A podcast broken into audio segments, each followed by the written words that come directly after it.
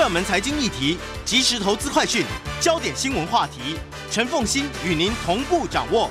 欢迎收听《财经起床号》。Hello，欢迎大家来到九八新闻台《财经起床号》第二个小时节目现场，我是陈凤欣。每周选书早起读书，今天要为大家介绍的这本书是三民出版社。我觉得他其实也很有心，在台湾愿意出版这样的一本书，其实是不容易的哈。但是呢，这本书写的真的很好，雄辩滔滔。谁制造了贫穷？这里面的谁不一定是真的是一个人，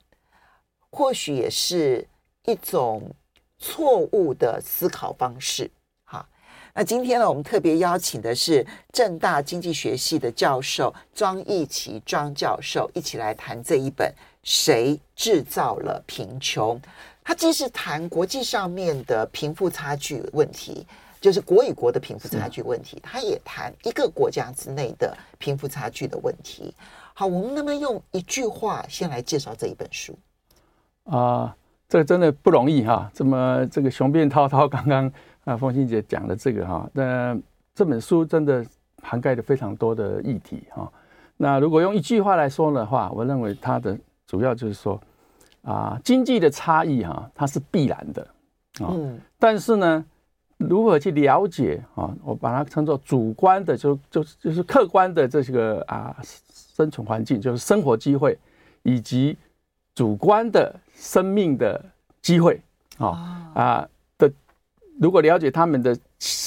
的这个因素的这个这些这两个因素的限制，那么你就能够。能够啊，充分的去理解，或至少能够厘清了这个事实的真相。嗯，而当，我觉得他这本书并没有把，就是说，呃，经济的不平等是必然的，他没有提出太多的解方。这件事情是确实是在这本书里头相对比较少的。可是，当你正确的看待问题之后，那么正确的解方才会出现。其实我觉得这本书为什么说它雄辩滔滔？因为他想要推翻太多现在市场上、在市面、在这个整个的全球社会当中呢，那么所流行的一些主流观点，哈，比如说，嗯，这个有钱人啦，这个就是。剥削了这一些嗯一般民众哈，所以我们是百分之九十九，然后别人是百分之一等等等等的这一些论述，他认为这些论述其实误解了贫穷，而最终导致了错误的解方。那我们就要介绍一下这本书的作者，他凭什么来写这本书？Thomas Sowell。啊啊，Thomas Sowell，他可以说是当代啊具有非常代表性的芝加哥学派的学者啊。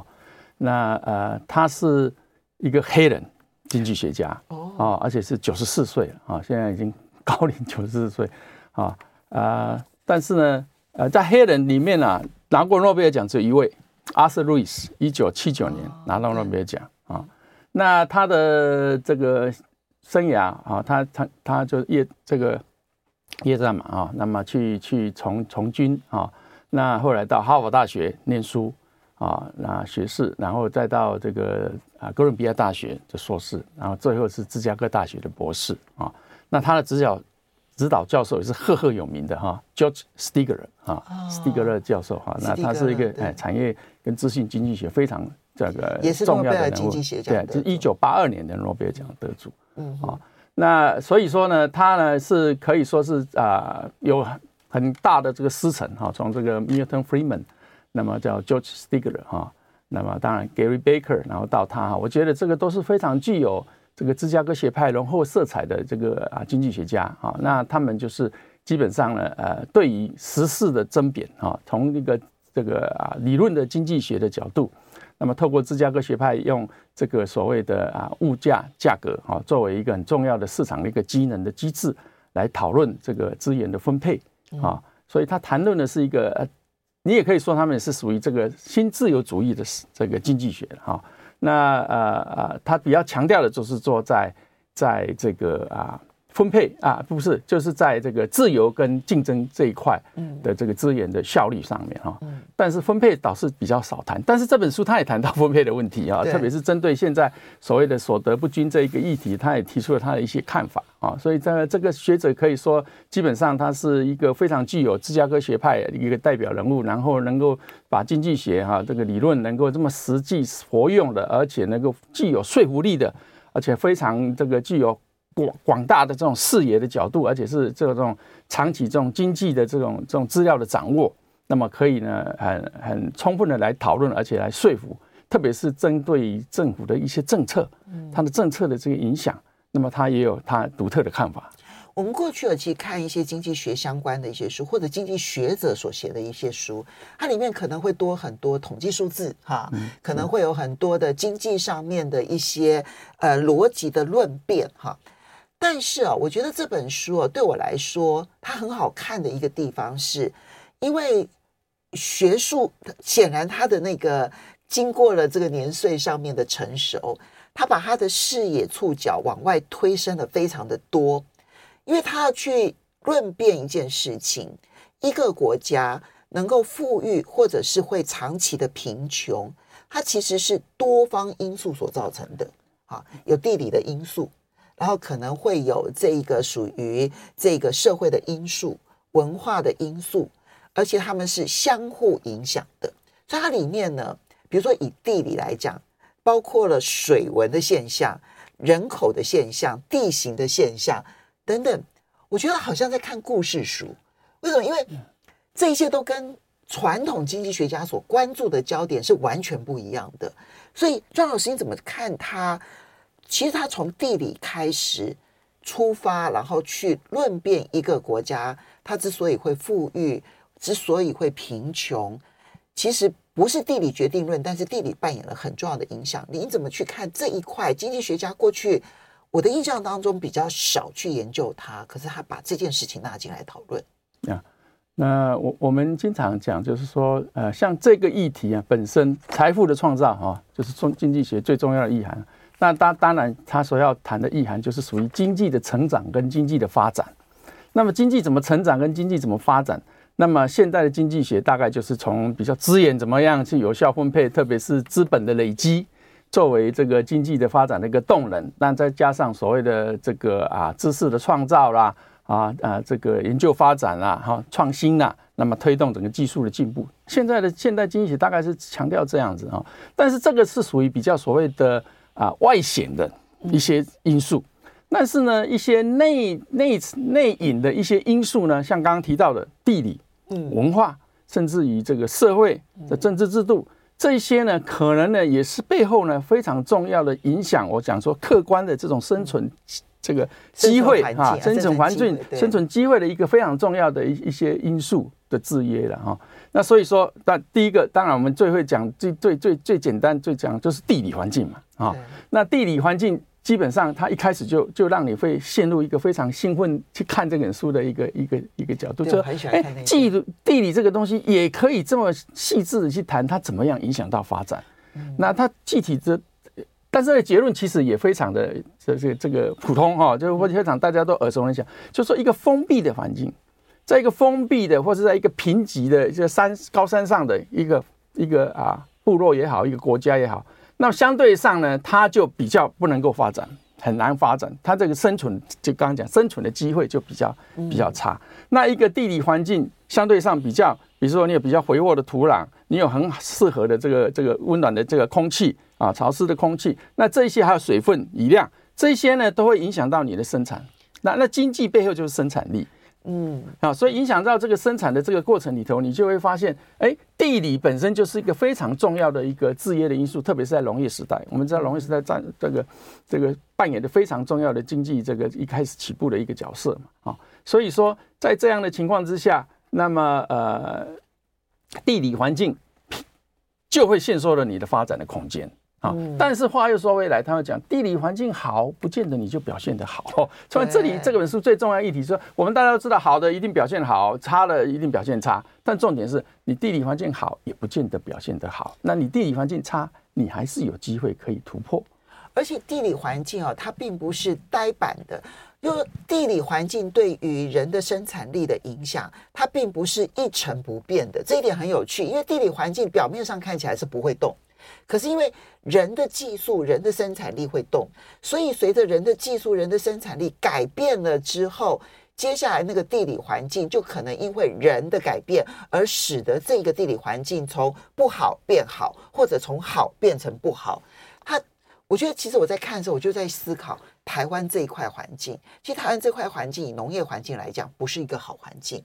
但是因为我们汉人移到台湾之后，其实有很多那个就是就是开通这个郡道的那些方法，使得那些土地变成可耕种的农地这件事情。改变了这里的地理环境，所以人的技术跟地理是相互影响的。我们休息一下，马上回来节目现场。欢迎大家回到九八新闻台财经起床号节目现场，我是陈凤欣。在我们现场的是正大经济学系教授庄益琪庄教授，也非常欢迎 YouTube 的朋友们一起来收看直播。今天为大家介绍的是三民出版社所出版的。谁制造了贫穷？这本书的作者呢，是芝加哥学派当中鼎鼎有名的索威尔索威尔教授啊，他所写的书，而我形容他叫做雄辩滔滔，因为嗯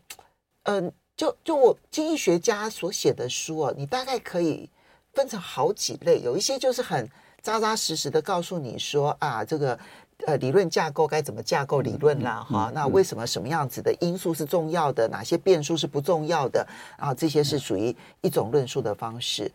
有一类的经济学家的著作，我要形容说，他就是来吵架的。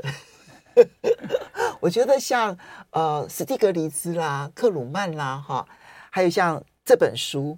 就他们心里头有很清楚要去反驳的内容，有他要论述的内容。所以他们的逻辑会特别缜密，而且雄辩滔滔。是，从我的角度来说，比如说从我的角度，我是喜欢这一类书的，因为我觉得这一点就对于我们去在不同的视角上看问题会很有帮助啊。那第二个部分，它跟很多的经济学家的著作也很大的不同，就是像我们刚刚先讲，他从地理开始着手。嗯，我很少看到经济学家去讨论。地理对于一个国家经济发展所产生的影响非常少，政治制度的讨论还比较多，因为贝克这些经济学家已经开始研究了。可是从地理，其实我觉得这是比较少见的。而地理去跟人所形成的文化，再把这些文化跟地理之间交互影响的技术上的进步，去讨论经济发展这件事情。老老师，是我孤陋寡闻吗？我觉得这本书是少见的。呀，从经济学的角度来看，当然基本上不是没有人谈，但是基本上它比较不属于主流的东西了啊，或是说这个在至少在现代这种数数理模型去去推导的这个模型里头，大概比较少把这个东西放到里面去。但它的确是一个我们人类求生存里面一个非常基本的一个呃客观的线索的要素嘛，哈，这因素。所以说，呃，这这个地理的环境，刚刚提到，你好，不见得能够能能能能能够做得好啊，因为你环境好，但是呢，比如说你有很多蕴藏很多的资源，但都埋在地底下，那你没有到一定的技术，你根本没办法开发它。对。所以你再多的好的资源，你也没有办法使用。对。啊，那另外一方面说，嘿，你突然发现了好的资源了，比如说发现了石油，结果呢，你就你就拼命的去发展这一方面的产业，那结果呢，就把它所有的资源的集中化。那么造成了所谓的荷兰病啊，也就是说你过度的集中某一个产业，然后所有其他产业就被空洞化了。所以好的资源，你你如果不是好好去利用它，或是你可能没有办法利用它，它就没有办法发展啊。但是这个比较差的资源，刚刚姐你也听到，就是说你还是可以透过人为的方式去改变这个地理的这个环境啊，或是你看荷兰可以造造造了很多的这个土地嘛哈，它可以去灌溉很多的这个这个啊。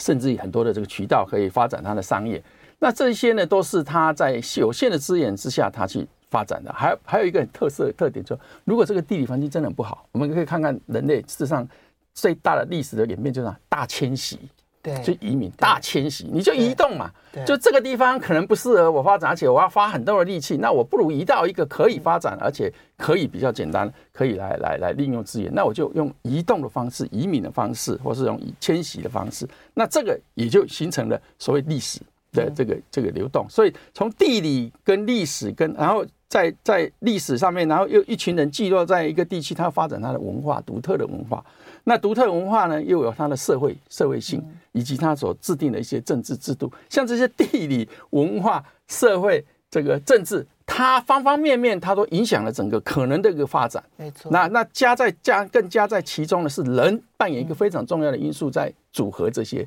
啊，所以说他这里提到一个说，这些都是所谓的，这他叫生活的机会，我叫生存的机会加生活的机会。那一个是客观的啊，生存的环境嘛，一个是主观的，我生活的机会怎么创造出来这些机会。那如果说我们能够应用这样子的一个角度切入去看，你就会发现经济发展的结果是必然不一样的，因为你有这些因素交互的作用去影响，然后创造出不同的，我们如果简单讲叫比较利益。那创造出不同的比较利益，它就有不同的发展的趋势出来。嗯，所以它的结果当然就是，所以我一开始就讲一一句话，你问我说一句话讲怎么解释？我说经济的差异，嗯，经济差异是必然的。嗯，经济的差异是必然。但是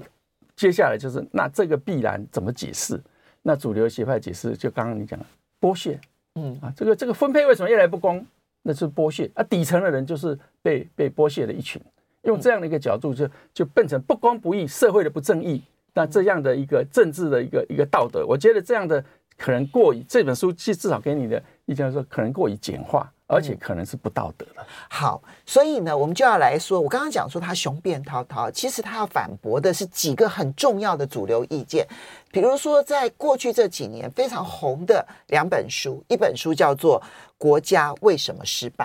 所以他把那一些失败国家都视为是这个国家可能他的文化问题啦，他的政治问题啦，他的政治贪腐啦，所以造成这些国家的失败。可是没有去思考说，其实，在地理因素上面所形成的文化的变迁，而这个文化的变迁所形塑出来的环境，使得他们的选择其实是很限缩的啊。这是国家为什么失败？然后他也要反驳哦。其实，在过去这两年非常红的法国的经济学家皮凯提，我觉得他比较像是数据统计学家了哈。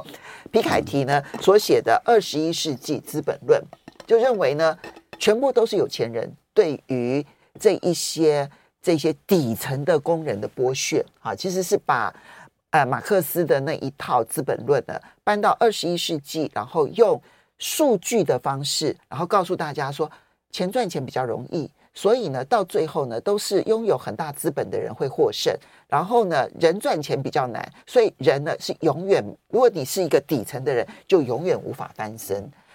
那我们就要先，他反驳了这两种。两本书的意见，他甚至于反驳了克鲁曼的意见，反驳了斯蒂格里兹的意见。我们要先说明这两本书跟克鲁曼跟斯蒂格里兹他们的看法是什么。也许我们可能更清楚知道他想要论述的是什么。我想这本书另外强调一个重点啊，就是说怎么样去区分所谓的事前的观念跟事后的观念。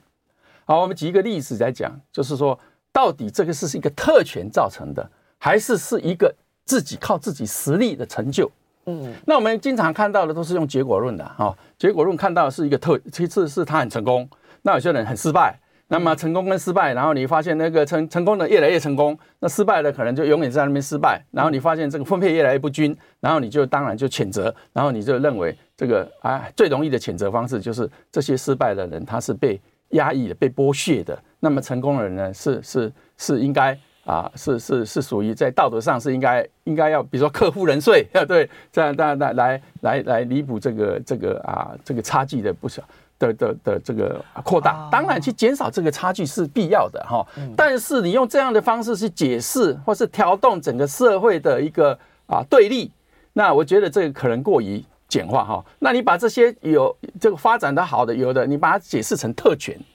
那那些是变成剥被剥削的，然后这个是个不公平，因为特权跟被剥削当然就是不公平了，社会不公不义啊。但是从这个 Software 角度来看，他认为，哎，这个是因为各个生活所谓说生活机会的不同，然后发展出来的。那有钱的人他为什么会有钱？因为它背后有他他的经济实力，他的生产力，他创造了更多的生产力。我们今天看看，在一个自由经济的这个市场经济之下，这一些有钱的，或是这一些企业，我们刚刚也看到一开始报的这些所谓的这个七巨头啊，哈，已经过去讲 七巨头，对，美国科技的网络哈，像他们这些背后的都是什么？都是非常具有能力的创业的企业家。嗯，那这些创业的企业家，他带动了什么？他带动是革命性的创新，像现在的 AI，那刚刚大大大家都在谈这个 AI，这个 AI 就是一个新的创新的一个那的的的发现。那这个呢，可以应用到各行各业，它带动是整体经济的发展。如果没有这样的一个创新出来，我们可能去发发展出背后去影响到这么多的产业跟这么多的人的生活吗？所以过去我们我们这这一两百年来啊，相对人类历史这两千年来。跟现在二零二三年嘛哈，这这一两百年来的发展可以说是突飞猛进，主要的目主要的来源是在就技术创新，对，没错。但技术创新从哪来？还是很重要，就是来自于人。哪些人？重要是这有能力的创新的企业家。那他带动了这一些繁荣，创造了这么多就业的机会，那使得呢大家都能够对吧？提升他的生活水平，所以今天我们有这么大的发展的生活水平，其实他们贡献很大。那他们贡献很大，他们分比较多，这样有有不道德吗？这样有有有有那个？那当然，我们在发展的过程，我刚刚讲过，经济差异是必然存在，但是呢，它在发展过程也可能恶化啊，特别是在自由这个这个市场经济里面，因为它让忍者能够拿到更多嘛。它是按能力来来来分配，所以呢，这个忍者，他拿越多就越来越多，那你就发现这不均越来越大。那这样的情况之下，当然是不利于社会的发展，这我们都肯定。但大家都知道，因为不均以后，那相对的剥夺感，虽然我比以前好了，但是我比较跟那个有钱的人比，我差得更远了。那这种所谓的相对的剥夺感，就容易造成社会的。动乱，不均，所以从这样的角度，当然我们也希望说，所所有的这个这个人们的，可以随着经济发展，大家都能够嘛，这个叫雨露均沾嘛，水涨船高嘛，大家都能够怎样，都能够生活更好嘛。所以怎么样去把这个好，这个这个有钱人的这个资源能够分配的拿一些来给这些比较弱的人，这个就是国家扮演非常重要的角色，特别是在现在的一个政治制度，在民主制制度之下也好，或是在这个这个专制制度，他都是希望能够。改变这个资源的分配，那这个时候国家的政策就相对非常的这个重要。所以我要讲的一句话就是说，你当然你要让经济能够发展起来，这个过程里面谁扮演一个重要角色，就应该要给他相当的肯定跟他的一个报酬。但是这个过程里面当然会造成经济差异的扩大啊，经济差异有一个很特大的特色，小的差异哦会造成。随着时间的经过，它会变成很大的扩大，变成很大的差异。那这个时候你就发现那个不均就在就在增加。这就是为什么从皮卡迪的资料里面也很清楚的显示啊，哪怕是先进的国家，他们的不均度是一直在持续恶化之中。那所以呢，当我们知道了在发展的过程必然会带来不均的时候，那怎么样让它能够更平均？那这有不同的做法，对？那一一般的国家，先进国家的做法就是再分配，嗯，就是我怎么样透过累进税啦。哦，甚至于现在讲课富人税啦，哦，然后把富人的钱拿过来资资助这个这个贫穷的人。但是大家要思考的就是说，你你不要把他谴责说他是不公不义的赚的钱，所以我把它拿钱来。补来补助这些弱弱势的人，所以他有一些几个基本观点跟现在主流观点很大的不同。我们稍微休息一下，我整理四个最大的不同点，马上回来。欢迎大家回到九八新闻台财经嗯起床号节目现场，我是陈凤欣。每周选出早起读书，今天为大家介绍的是三民出版社所出版的《谁制造了贫穷》。今天我们邀请到现场的是正大经济学系教授庄益启庄教授。庄教授刚刚其实呢就谈了说，这本书跟现在主流，我们刚刚提到，不管是国家为什么失败、二十一世纪资本论等等这些主流论述，它很多的观点是不一样。我整理四个很重要的不同。第一个是他先承认经济的不平等是必然存在的，而这个不平等并不等于不道德啊，这个是我觉得很重要的立足点上面的一个不同。第二个是他认为呢，那么所谓的富有跟贫穷，其实看的是生产力。而并不是那个绝对数字，就你只有生产力才能够代表你真正的贫穷或者是富裕，所以关键的重心点是放在生产力，而并不是看在那个数字上面你所得多少钱，他所得多少钱，不是这个东西，而是生产力，而生产力最终会决定你的收入好，这件事情是第二个部分。第三个部分是他强调的是，现在的贫富差距不应该把它视为道德上面富人是叫做特权，然后呢，不是有钱的人就叫做被剥削。如果用这种方式去看待社会发展当中所产生的不均，就会扭曲了发展，而扭曲了发展，最终反而对整个国家、对全球而言都是负面的。好，这是他第三个跟现在所有的主流思维都不一样的。可是他并不是不想去面对不均，只是。在这种情况之下，你去面对不均的时候，你的方法就显然会跟前面的方法不一样。因为前面的方法，我先谴责有钱人啊，嗯所以我就要把有钱的人几乎都要充公啊。这个这种态度，你会影响到发展。但他承认发展一定会带来不均之后，这时候我去面对处理不均的时候，我的态度就不是用道德性的，我的态度就会是以。社会上面更包容性的方式来处理它，而不是谴责性的。所以我觉得它这四点的不同就很大的不同了。对，我想这个地方特别要强调的就是说，呃，我们看到这个发展里面它所带来的这个不均的这样的情况，但是。的确，有人会说，哎，那有钱人里面的确有特特权哦，你也不能说，哎，我完全没有，所以这个不能够一刀切说，哎，你讲的就是全部都是有能力才才才有钱，不是？当然也有一些是靠特权拿钱，有一些是特权的而富有的，那么有一些是因为真的的确被剥削而而贫穷的，但这个要把它分开来看，要要去理解它主要的成分影响的成分。就在政策上面要把这些人特别的标出来之后。在政策上面协助那一些被剥削。如果一个经济社会的发展是靠特权去创造出来的，然后去靠剥削去去营造出来的，那这样的经济发展的不均绝对没有办法持续的。它的结果一定是发展会落后的啦，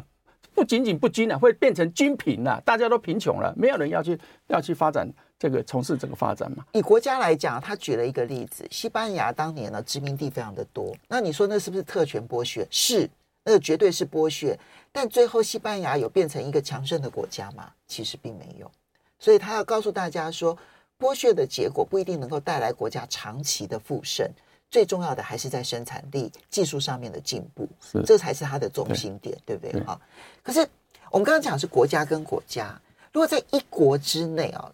我们都会觉得说贫富差距在扩大，啊，比如说我们会讲说最高收入的百分之二十跟最低收入的百分之二十，这个差距是在拉大的。这个其实是一个看待一个国家内部贫富不均的很重要的指标。但作者提出了另一个观点，他认为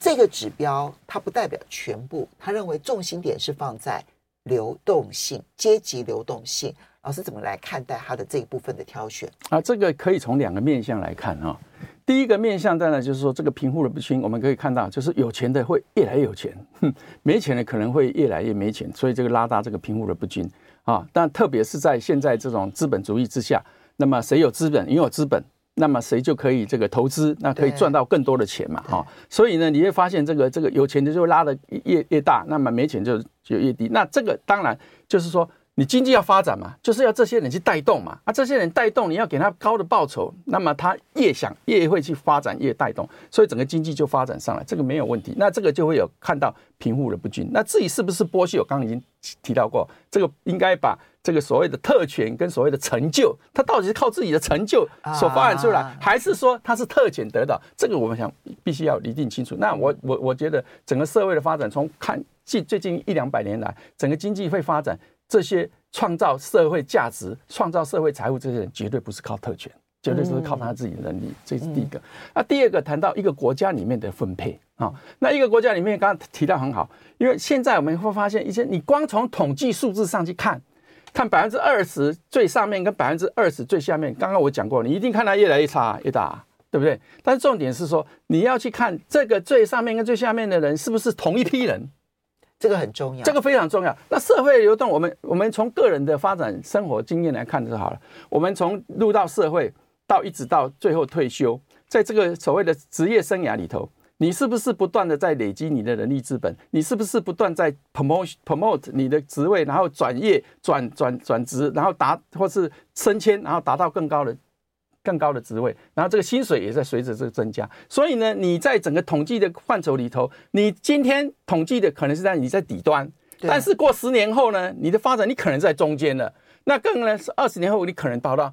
更上面去了。那这就是社会阶的流动，社会阶级的流动。那我们来看每一个人，你去思考一下，你相对于十年前，相对于二十年前，你是不是是上来了？你在同一个所得位分组吗？对，你还在你停留所得位分组吗？好。这个是是是可以思考。那如果这个样子把它考虑进去，这所谓的这个时间的这个阶级的社会的流动性的话，那每一个人都在不同的点上啊。那就从每一个人在他不同的点上去看他一生的这个这个这个过程里面，他他他没有变得更差啊。哦，那每一个人都是这样。那只是说你永远在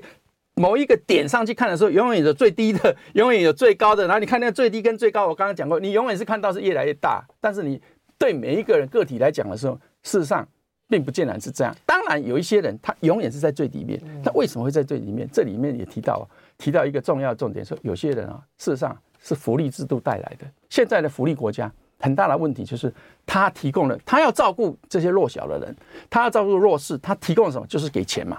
补助嘛，给各项的福利。那给各项福利的结果是反诱因、反工作诱因，根本不工作。你不晓得有很多的人，哎，但是很多人他是拿社会福利根本不工作的。哎，你跟那个整天那个企业家，他赚很多钱，他是二十四小时当二十四小时在用的，几乎没有休息的。那这些人躺着干在领这个福利的社会福利的。那这些人他永远他甚至我我有看到一些报道，有些人为了要领福利金，他宁可不去工作，因为去工作他就领不到福利金了，他就不符合他就不符合那个条件了，所以他宁可不工作来符合这个福利金。那这样的人，他一直当然呢，一直停留在底层里头啊。那像这种，我们要把它区分出来，就是我刚刚讲最底层人，的确有一些人，他要有一些社会的流动的机会。那这个里面，当然教育扮演一个非常重要的角色。他可能是机会没有取得，他也有可能是刻意的选择，他要停留在这个阶层里头。那这个就是所谓的生命的机会了。嗯，对你生命的机会，你怎么去掌握？这就看人了。那有些人他就。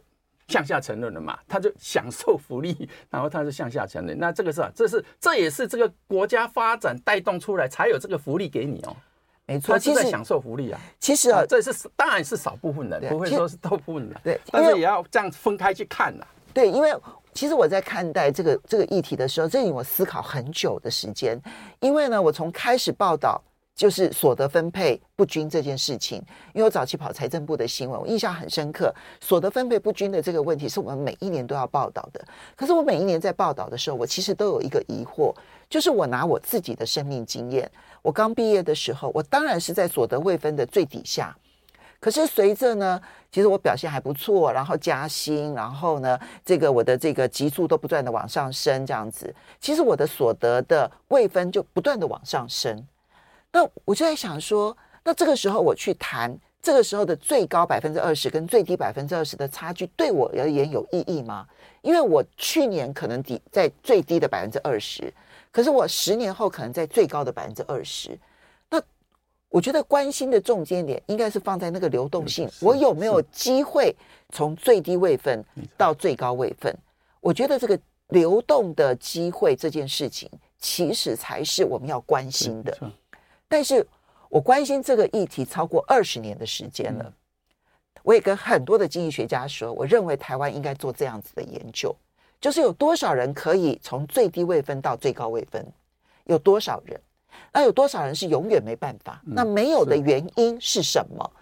我觉得台湾应该做这样的调查，这样的研究。但是到目前为止，没有任何经济学家愿意做这样，台湾没有做这样的研究。我知道美国有很多这样的研究。可是台湾没有，我觉得这是我一个可以好好讨论的。刚好苏威尔他说这个数字比较重要，我就希望能够能够台湾有经济学家好好做做做这个研究。时间的关系，